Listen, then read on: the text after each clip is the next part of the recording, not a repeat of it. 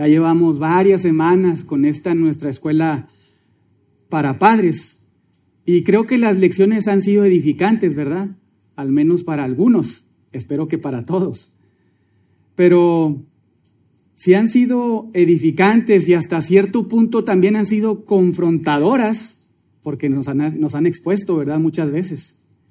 El día de, de hoy será más desafiante y no se levanten de sus lugares, ¿verdad? Será más desafiante porque el plan para hoy es que cada uno de nosotros, los que son papás y mamás, hagamos una autoevaluación de nuestro rol como disciplinadores de nuestros hijos. Nuevamente, el plan para hoy es que los que son papá y mamá hagamos intencionalmente una autoevaluación de nuestra función, de nuestro rol como personas que disciplinan a nuestros hijos. Y si trajo hay una plumita, una hoja, le, animo a que mientras estamos repasando algunas cosas, usted vaya poniendo su calificación ahí de manera muy honesta. Uy, pues aquí tengo un 6, uy, no, pues aquí sí troné, estoy en un 4, ¿verdad? O no, gracias a Dios aquí pues voy en un 9, 8 más o menos, ¿verdad? Esto nos va a ayudar muchísimo para animarnos e impulsarnos a practicar la disciplina bíblica. El objetivo nuevamente para hoy es examinar nuestras vidas desde la óptica de Dios respecto a, nuestro papel como padres. Si cuando disciplinamos a nuestros hijos lo hacemos bíblicamente o si lo hacemos conforme a nuestro juicio o a nuestras experiencias o a nuestras ideas, ¿verdad? Hace un par de semanas, me parece, estudiamos la disciplina no bíblica, ¿verdad? disciplina no bíblica. ¿Alguien lo recuerda? Pueden sacar sus notas. ¿Cuáles eran las características de esa disciplina no bíblica? A ver si alguien se acuerda de alguna de ellas o tomó notas. Podemos participar. No hay un balance, muy bien. ¿Alguien más?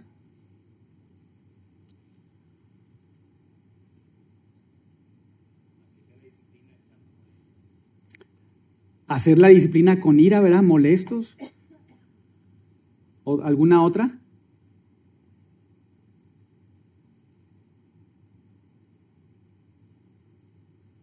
No hay problema, yo sabía que batallamos a veces, ¿verdad? Este, vamos a repasar. ¿Cuáles son las características de una disciplina no bíblica? Y es una segunda oportunidad para que tome notas, ¿verdad? Y no se le olvide la repase en casa, es la idea, ¿verdad? Una disciplina no bíblica es una que es practicada sin balance, donde solamente hay disciplina, pero no instrucción, o donde hay solamente instrucción, pero no hay disciplina, no hay un balance adecuado. Esa es una disciplina no bíblica, que incluso tiene como objetivo nada más controlar a los hijos, ¿verdad? Efesios 6.4 nos, nos anima, es nuestro pasaje, es nuestro pasaje en el Nuevo Testamento. Si usted se pone a pensar y a evaluar dónde está nuestra tarea como padres, está en un versículo.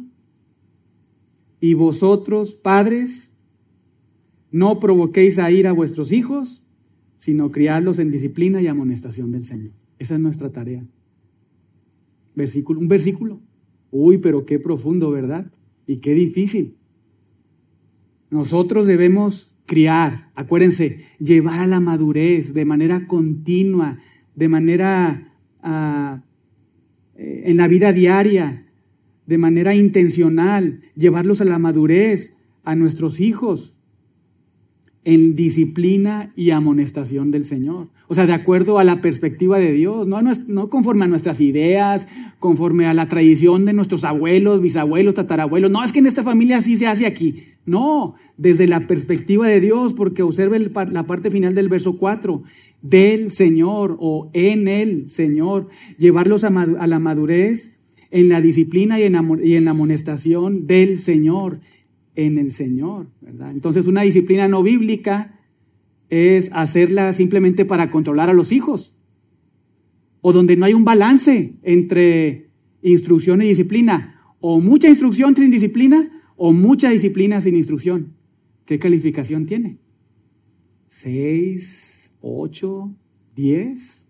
Póngase ahí una notita, ¿verdad? Piense por un momento. ¿Cómo es su disciplina para con sus hijos? La otra característica de una disciplina no bíblica es que se realiza con ira o con enojo. Uy, yo creo que ahí estamos todos en el 3, ¿verdad? Dos, no sé. Si nos ponemos a pensar y si somos honestos, cada vez que nuestros hijos nos desobedecen, lo primero que hacemos es, uy, o sea, enojarnos y regañar con ira, con enojo, con rencor, porque me desobedecieron, porque me deshonraron, ¿verdad? Cuando lo que debemos de pensar es, uy, tener compasión por nuestro hijo. Sí, o sea, somos seres humanos emocionales, ¿verdad? Y probablemente haya una decepción, una frustración y cierto enojo en nosotros cuando nos desobedecen, cuando se ponen a repelar ahí, a llorar los niños más pequeños o los más grandes, los adolescentes, cuando no obedecen y se les ha repetido una y otra y otra vez las instrucciones. Sí, hay un enojo, ¿verdad? Pero debemos de contener ese enojo y pensar que esa desobediencia principalmente fue hacia Dios y que los está llevando cada vez más y más y más a, una, a un estado de condenación si no se arrepienten. Y en lugar de corregir con ira o enojo, debemos de primero detener nuestro enojo y pensar en las consecuencias eternas de esa desobediencia y entonces tener compasión por nuestros hijos y hablarles con amor, disciplinarles con amor, tomando como ejemplo Hebreos 12, ¿verdad? Entonces, ¿cuál será nuestra calificación ahí? ¿Disciplinamos a nuestros hijos con ira? Quizá alguno tiene cero, ¿verdad? ¿Algún otro tiene dos, tres, cuatro? No creo que ninguno de nosotros tengamos un diez, ¿verdad? De hecho, en nuestra santificación jamás tendremos un, 10, ¿verdad? Estamos creciendo todos, sin excepción. Pero nuevamente esto, esta calificación que te estás ahí dando, y los que no son padres, pues pueden estar pensando, ¿verdad? Y, y decir, uy, esto tengo que poner atención, ¿verdad? Tengo que poner atención para no irme y sacarme un 4, aunque de vez en cuando lo vas a sacar. no con, disciplina no bíblica, no hay un balance, hacerlo con ira. Otra es que está muy conectado con uh, practicarla con coraje, es hacerlo porque simplemente están interrumpiendo nuestra agenda, ¿verdad? Nuestros hijos.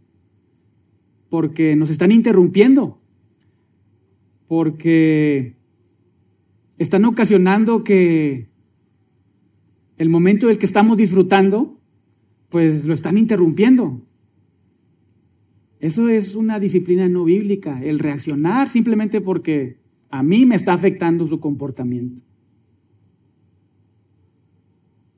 ¿Qué calificación tendremos? Porque ese no debe ser nuestro objetivo, ¿verdad? Al disciplinar a nuestros hijos. Porque a mí ¿Me está interrumpiendo mi agenda? No. Sino porque están deshonrando a Dios. Están pecando contra Dios. Me están desobedeciendo a mí. Y en últimas también están deshonrando a Dios porque toda autoridad ha, ha sido puesta por quién? Por Dios, ¿verdad?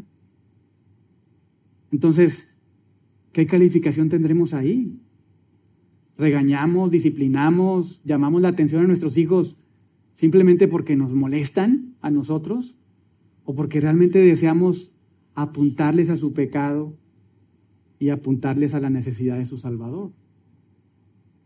Otra disciplina no bíblica es una disciplina que carece de estímulos, carece de estímulos.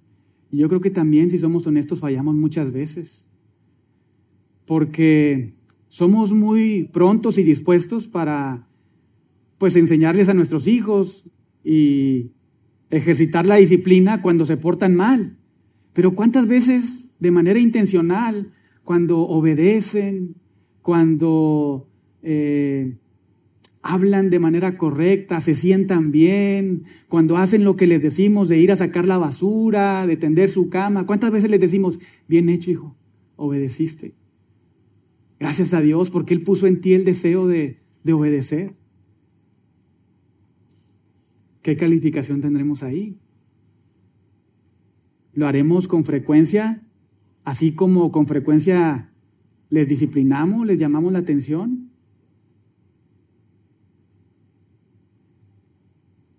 Muchas veces somos muy rápidos para disciplinar, pero nunca alentamos a nuestros hijos. Y esto es importante. Vamos ahí a Romanos 13. Y veamos un principio ahí. Romanos 13, versículo 7. Un principio del estímulo.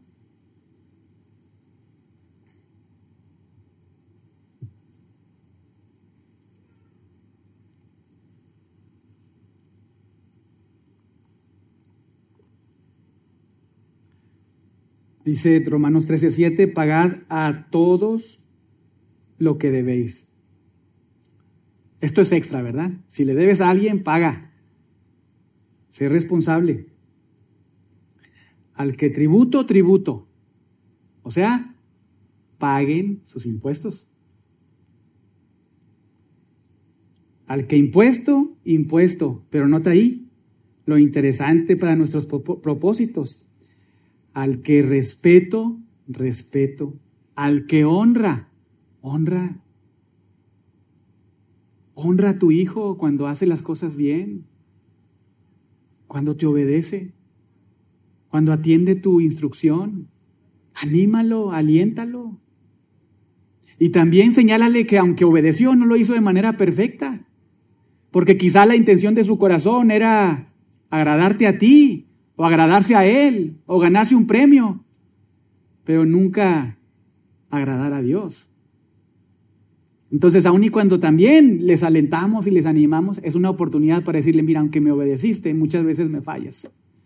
Sí, gracias a Dios, porque ahora tuviste, Dios te concedió esta oportunidad, movió tu corazón para obedecerme y, y eso es bueno porque estás honrándole a Dios, pero no lo haces perfectamente y Dios demanda perfección. Cada momento, tanto los, las, las buenas em, reacciones de nuestros hijos como las malas y pecaminosas son momentos oportunos, ideales para apuntarlos a Cristo. Hay otro pasaje, Primera de Tesalonicenses, capítulo 5.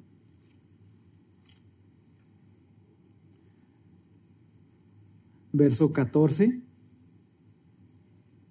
que nos apunta a esto, un principio, no es que nos dirija exactamente hacia eso, pero encontramos un principio que podemos aplicar. Cuando dice, alentéis a los de poco ánimo. Nuestros hijos necesitan el aliento. Amonesta a los ociosos. O sea, cambia su forma de pensar en la medida en que estás apuntándolos a la palabra de Dios, en que les, estás instruyendo. ¿Cómo les instruimos? Siempre apuntándolos a la máxima autoridad. ¿Quién es la máxima autoridad? Dios. Dios. Y ahorita lo vamos a ver de manera muy práctica, hermanos. Muchas veces fallamos también en eso. Decimos algunas cosas, pero nunca vamos y los dirigimos a la palabra de Dios. Y todos fallamos en eso. Fallamos mucho. Por eso nuestros hijos pierden de vista que cuando desobedecen están desobedeciendo a Dios, cuando eh, nos están deshonrando al no, eso, al no obedecer, a quien están deshonrando es a Dios principalmente, y lo vamos a ver. Pero entonces, hablando del estímulo y examinándonos y autoevaluándonos, ¿Qué calificación nos pondremos ahí? ¿Los alentamos? ¿Los estimulamos? Otra disciplina no bíblica es aquella que no forma sino deforma, ¿verdad? No forma, sino de forma, porque lo hacemos nuevamente y apuntando a lo anterior con ira, con enojo. Porque hermanos, no debemos de perder de vista también algo muy importante. Si no disciplinamos a nuestros hijos correctamente, es decir, con amor, si no lo hacemos con ira, lo que va a reinar en sus corazones no va a ser la palabra de Dios, sino va a ser necedad, rencor. Y eso es importante. Vamos allá a Proverbios. Proverbios 22, 15.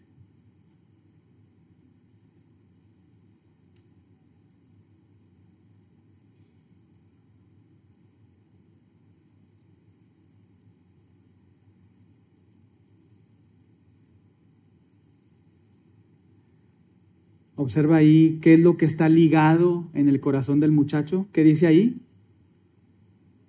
Necedad. Y cuando nosotros no corregimos bíblicamente a nuestros hijos, cuando lo hacemos con ira, estamos alentando eso mismo, esa necesidad que, necesidad que está ya ligada en sus corazones. Pero ahí mismo, versículo 15, cuando les disciplinamos bíblicamente, y en este caso utilizando la vara, entonces obviamente con amor, esa disciplina lo alejará de esa necedad.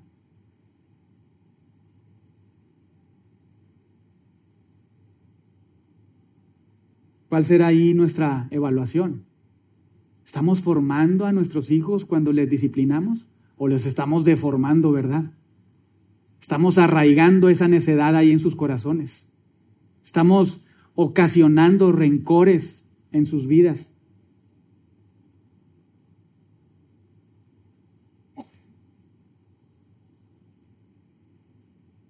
Otra disciplina no bíblica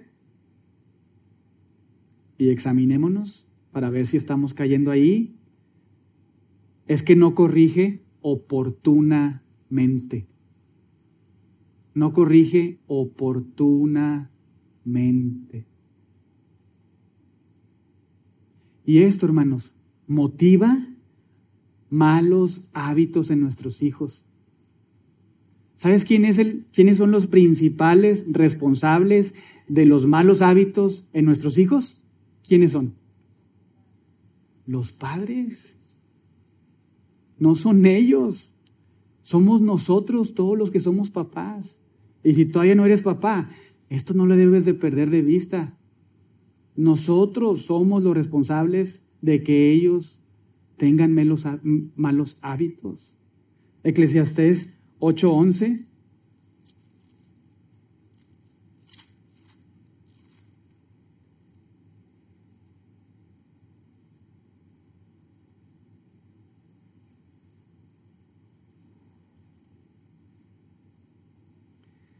Observa ahí lo que dice de manera muy clara, Eclesiastés 8:11. Por cuanto no se ejecuta luego sentencia sobre la mala obra, el corazón de los hijos de los hombres está en ellos dispuesto para hacer el mal. ¿Lo notaste? Por cuanto no se ejecuta luego o de forma inmediata, oportuna, la sentencia sobre la mala obra, el corazón de los hijos de los hombres está en ellos dispuesto para hacer el mal. Hermanos, cuando estamos en una... Eso sucede muchas veces con los más pequeños, ¿verdad? Pero también con los adolescentes. Cuando estamos en una reunión y nuestros hijos están ahí portándose mal, pecaminosamente, no debemos decir, bueno, al ratito hablamos. No, es en ese momento hablar a nuestro hijo y separarlo de donde estamos a un lugar privado no ahí delante de todos, ¿verdad? Un lugar privado y hablar con Él, comunicarnos con Él, apuntarle a la palabra de Dios, apuntarle a su error, explicarle, ¿verdad? Porque no hacerlo en el momento adecuado, en el momento que debe de hacerse, genera en Él malos hábitos. que va a ser muy difícil en el futuro corregirlos. Esto es muy importante, hermanos. Porque así como en la vida práctica y en nuestra santificación progresiva, en la medida en que estamos obedeciendo cosas pequeñas, cuando vengan cosas grandes, obedeceremos también y honraremos a Dios también en forma en, la, en nuestra carne, en la medida en que estamos dando el lugar a ciertas cosas. Cuando venga una tentación más fuerte, caeremos ahí de cabeza a causa de que no estamos siendo entrenados en la palabra de Dios. Entonces, ¿cuál será nuestra calificación ahí? ¿Les corregimos oportunamente? Hermanos, y los que son abuelos no, no, se, no, se, no se quiten de aquí. No nos quitemos ninguno, ni los que son solteros, ni los que somos padres, ni los que son abuelos. Los que son abuelos debemos entender que esta responsabilidad no es tuya, hermano, no es tuya, hermana, es de tu hijo y de, tu nuera o tu yerno, ya iba a decir nuero, yerno. Es de ellos. Y entonces debes de animarles a todo esto, ¿verdad? Claro, coadyuvarles, coadyuvarles, no tú verte como el responsable, ¿verdad? Que no lo eres. Otra disciplina no bíblica es retener, cuando es necesario, el uso de la vara. A veces nos creemos más inteligentes que Dios y decimos, no, es que todo está muy bien, pero la vara no. Hermanos, no nos creamos más inteligentes que Dios, más sabios que Dios. Dios ha establecido esto en su palabra. Y así como creemos en el Evangelio por gracia y no por obras, también debemos de creer en el ejercicio de la vara con piedad con amor.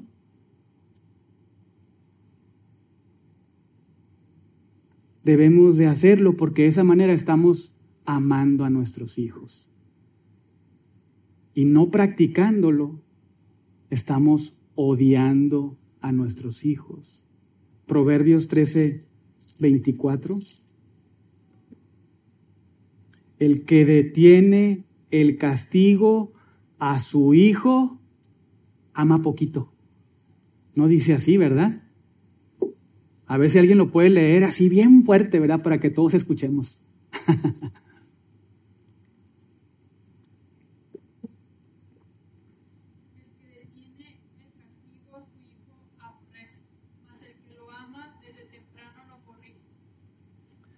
Muy claro, ¿no? Muy claro.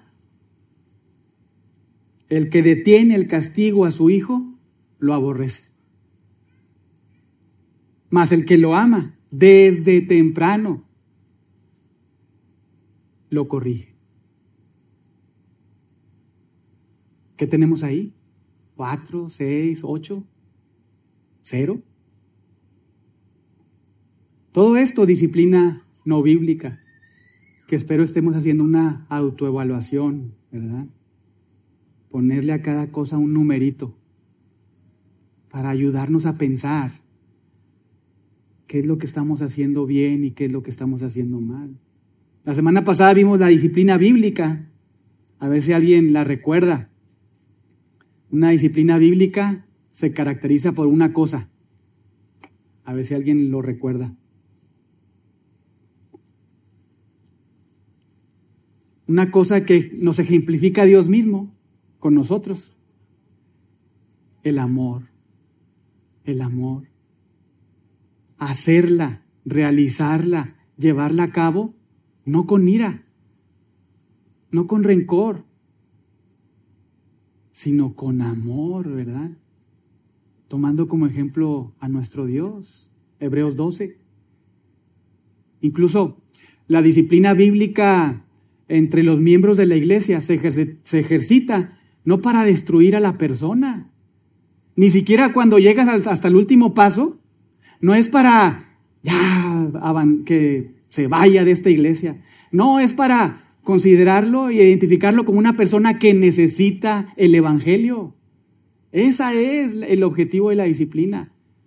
Para que con amor los que están en pecado sean instruidos, sean animados, alentados a regresar de su condición, arrepentirse de sus pecados, reconocer que están fallando y entonces corregir su camino. Pero aún aquellos que les decimos, bueno, pues tú ya no eres, sabemos que no eres creyente y lo tenemos por gentil, no es para darles una patada, ¿verdad?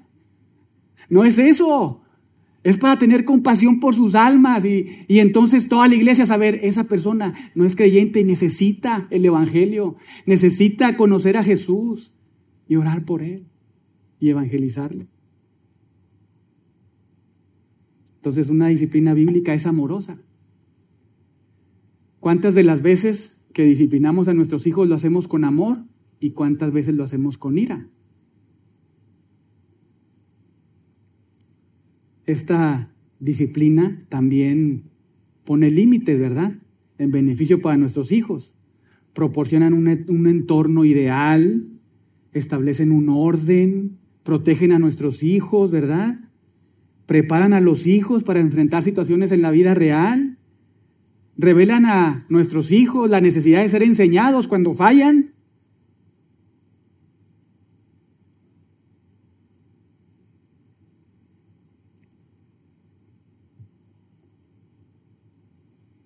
Hermanos, cuando ejerzamos la disciplina con nuestros hijos, ya sea sin vara o con vara, ¿verdad? Como corresponda, debemos recordar que necesitamos usar la palabra de Dios. Debemos usar la palabra de Dios, apuntarlos a la autoridad de la palabra de Dios, para hacerles ver, primero que nada, que si han deshonrado a alguien es a Dios. Y también, segundo, que nos han desobedecido a nosotros. Por ejemplo, cuando están peleando, debemos recordarles Proverbios 23.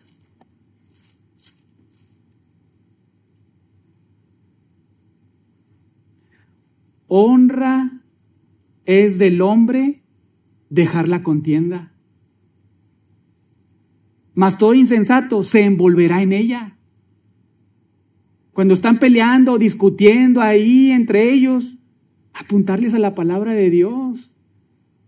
Nuevamente, Proverbios 23, honra del hombre es dejar la contienda. Mas todo insensato se envuelve en ella. Ya basta, tranquilos. Mira lo que dice Dios. O cuando están tristes porque fallaron, debemos animarles. Recordándonos nosotros Proverbios 12, 25. que la congoja en el corazón del hombre lo abate, pero la buena palabra lo alegra. Esa disciplina bíblica que también apunta dentro de sus características a alentar, ¿verdad? A animar, a estimular. Entonces, cuando están tristes porque fallaron, no debemos hundirlos, ¿verdad? Sino animarles, animarles, a recordarles que hay un Dios perdonador, que hay un Dios que está listo para perdonarlos, para quitar para siempre sus pecados, ¿verdad? Debemos recordarnos esto, hermanos, nosotros. Proverbios 12:25, la congoja en el corazón del hombre lo abate, mas la buena palabra lo alegra. O por ejemplo, cuando están come y come dulces, ¿verdad? Sin parar establecer límites. Establecer límites y llevarlos, por ejemplo, a Proverbios 25, 16.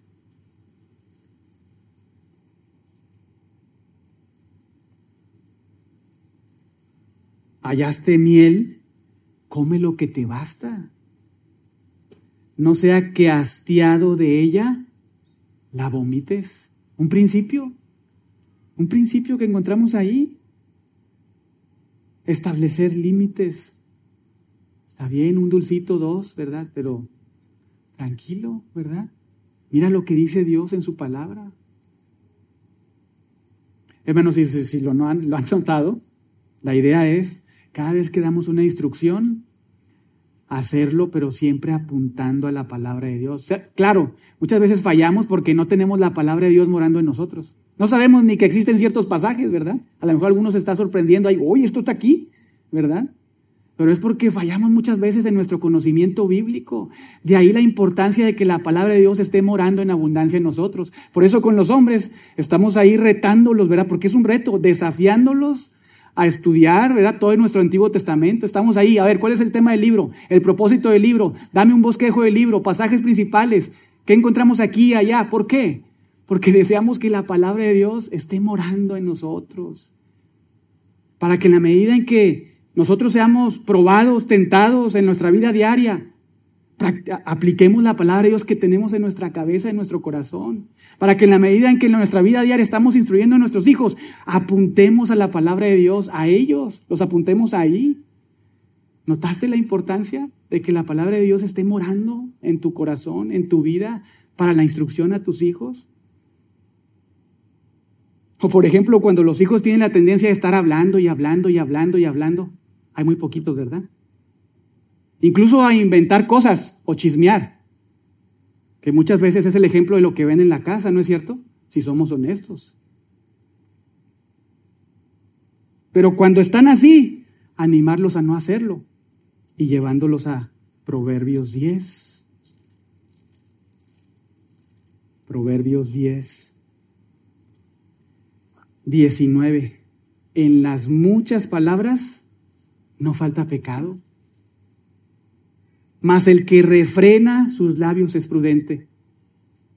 Decirle a nuestros hijos, hey, tranquilo ya. No estés hable hable y hable y hable. No estés hablando de otros.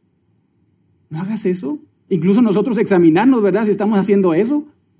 ¿Verdad? Y entonces, hermanos, detenernos, ¿verdad? Detenernos. Nuevamente, Proverbios 10, 19, en las muchas palabras no falta pecado, mas el que refrena sus labios es prudente. Proverbios 23.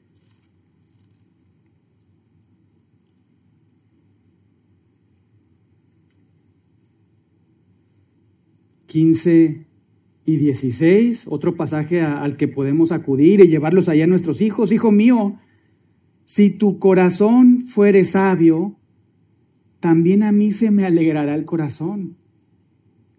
Mis entrañas también se alegrarán. ¿Cuándo? Cuando tus labios hablaren cosas rectas. Son formas, ideas, en base a principios bíblicos que nosotros debemos de apuntar a nuestros hijos cuando les estamos instruyendo, hermanos. O cuando los niños, hijos, adolescentes, muchas veces jóvenes también, actúan sin pensar, rápidamente, ¿verdad? Reaccionan, ¿verdad? A cosas sin detenerse a pensar. Pues animarles, ayudarles a recordar la palabra de Dios.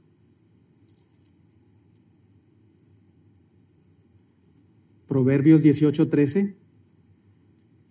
Al que responde palabra antes de oír, le es fatuidad y oprobio.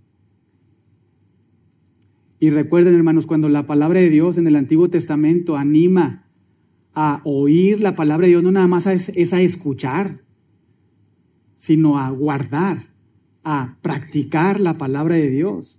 Entonces, leyéndolo nuevamente, al que responda palabra antes de oír, antes de conocer, de escuchar y poner en práctica la palabra de Dios, o para poner en práctica la palabra de Dios, le es un oprobio.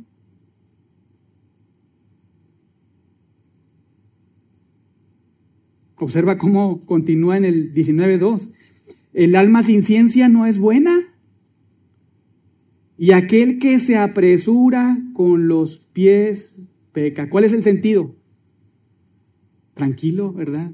No estés ahí reaccionando, tomando decisiones a la ligera. Tranquilo. Pide pídele a Dios sabiduría, ve a su palabra obtener sabiduría. Escucha consejo de los que te rodean, que te ayudan a pensar bíblicamente. Porque el que se apresura a actuar sin considerar ciencia, conocimiento, palabra de Dios, entonces, ¿qué hace? peca, es lo más seguro. Va a cometer errores.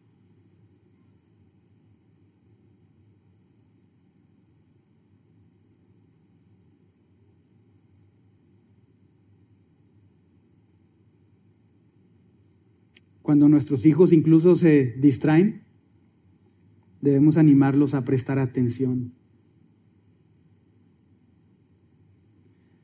18.1 ahí mismo. Su deseo busca el que se desvía y se entremete en todo negocio por no estar prestando atención, ¿verdad? Por estar ahí todo distraído, viendo otras cosas. No toma placer el necio en la inteligencia, sino en que su corazón se descubra. Son ideas, ejemplos, hermanos, de ciertas conductas de nuestros hijos que atraviesan en una edad pequeña, que atraviesan en la adolescencia, que atraviesan en la juventud, para que nosotros podamos en cada una de las cosas que hacen indebidamente apuntarlos a la palabra de Dios. Y hermanos, hacerlos, hacerlo con oportunidad. Porque nuevamente, si no lo hacemos en el momento adecuado, oportunamente, con amor, en lugar de ocasionar o procurar en ellos hábitos piadosos y correctos, estamos impulsando a lo contrario, a que tengan hábitos pecaminosos, que después, mientras están avanzando en su vida, van a ser terribles.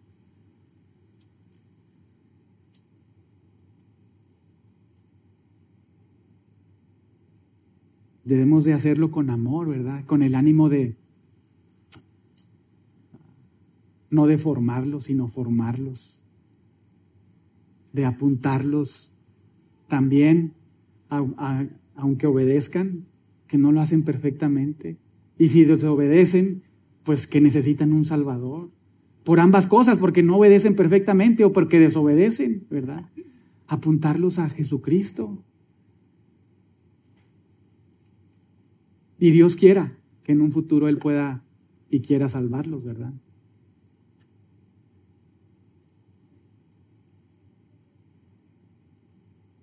Entonces, ¿cuál será nuestro examen, verdad? ¿Qué sacamos al final? Ahí, después de hacer toda esa, esa autoevaluación. Yo creo que todos ahí medio casi reprobados, ¿verdad? A lo mejor hay uno que, uy, no, pues sí se aventó un 10, no creo. Pero todo esto, hermanos, para animarles a hacernos una evaluación constante, constante, constante. No hay de vez en cuando, cada dos, tres años, ¿verdad? O no como algunos tienen por costumbre cada año, ay, bueno, vamos a hacer una evaluación. No, no. O sea, como padres, constantemente, continuamente examinarnos, ¿verdad? Evaluarnos, pedir ayuda a Dios, ir a su palabra, pedir consejo de otros. Hermanos, Tito 2, el principio es que las mujeres más maduras, ancianas, no necesariamente el principio es las que tienen más edad, sino también las que son maduras espiritualmente, ayuden a otras, ¿verdad? Que son más débiles, que van comenzando en la fe. También que los ancianos, aunque ahí habla de edad en los dos, en los dos casos, el principio es también que los que pues tienen avanzado un poquito más de años y son un poquito más maduros espiritualmente, ayuden a otros papás. Hermanos, dejémonos enseñar entre nosotros. Porque ese es el diseño de Dios para la vida de la iglesia. Y cuando viene alguien a pedirte consejo, no diga, ah, pues, claro, pues tengo, mira mis hijos, ¿verdad? No. No pienses eso, porque eso es un orgullo y le está robando gloria a Dios. Humíllate y considera cuando estuviste ahí luchando con eso que a lo mejor Dios te permite ahorita avanzar un poquito, pero no sientas orgullo, ¿verdad? Y también tú que estás pasando por problemas ahí, situaciones, te estás evaluando y estás diciendo, uy, sí, no sabes qué, yo estoy frito, ¿verdad? Como decimos. Palabra griega que significa que estoy pero acabado, ¿verdad? O sea, no, no te aísles, no lo hagas. Sino júntate con otros, otros papás que te ayuden, pregunta. Y obviamente haz caso cuando te apuntan a la palabra, ¿verdad? No hagas caso ahí a ideas, ¿verdad? Sino cuando te apuntan a la palabra de Dios, cuando te enseñan principios bíblicos y sé humilde para reconocer, sí, sabes que yo fallo mucho. Incluso también de manera intencional, hermanos. Lo hicimos al principio, ¿verdad? Oramos unos por otros. Pero pide oración. Pídele a otros que oren por ti cuando estás ahí pasando por situaciones. ¿Sabes qué es, es un gozo? Tengo un par de amigos este, que son pastores y que nos damos cuentas, ¿verdad? Mutuamente. No nada más aquí en la iglesia local con Eduardo, sino fuera de ella. Que nos hablamos y nos decimos, oye, ¿cómo está tu vida, verdad? Oye, ¿sabes qué ora por mí? Porque esta semana, uy, no, pues no instruí a mis hijos. O sabes que esta semana eh, le hablé mal a mi esposa. Ora por mí, porque estoy batallando con eso. Así mismo es entre nosotros, hermanos. No es porque hagan caso a mi ejemplo, sino a la palabra de Dios, ¿verdad? El estar orando unos por otros, confesarnos nuestras necesidades y pedir oración. Porque, hermanos, ese es un medio de gracia que Dios utiliza para fortalecer a su iglesia, para llevarla a la madurez. Y recuerden, Dios desea que todos, lo hemos estado viendo en Hebreos, todos y cada uno de los miembros de una iglesia local avancemos en la madurez. Entonces, hermanos, ánimo, adelante, aunque les haya ido mal en el examen, ¿verdad? Ahí me fue mal. Eh, pero gracias a Dios, que Él nos concede de su gracia, ¿verdad? Y que seguimos adelante, eh, confiando en el Señor, ¿verdad? Y en su obra. Entonces, bueno, oremos para terminar y tendremos unos minutos para tomar café y a las 10.30 regresamos a nuestra reunión.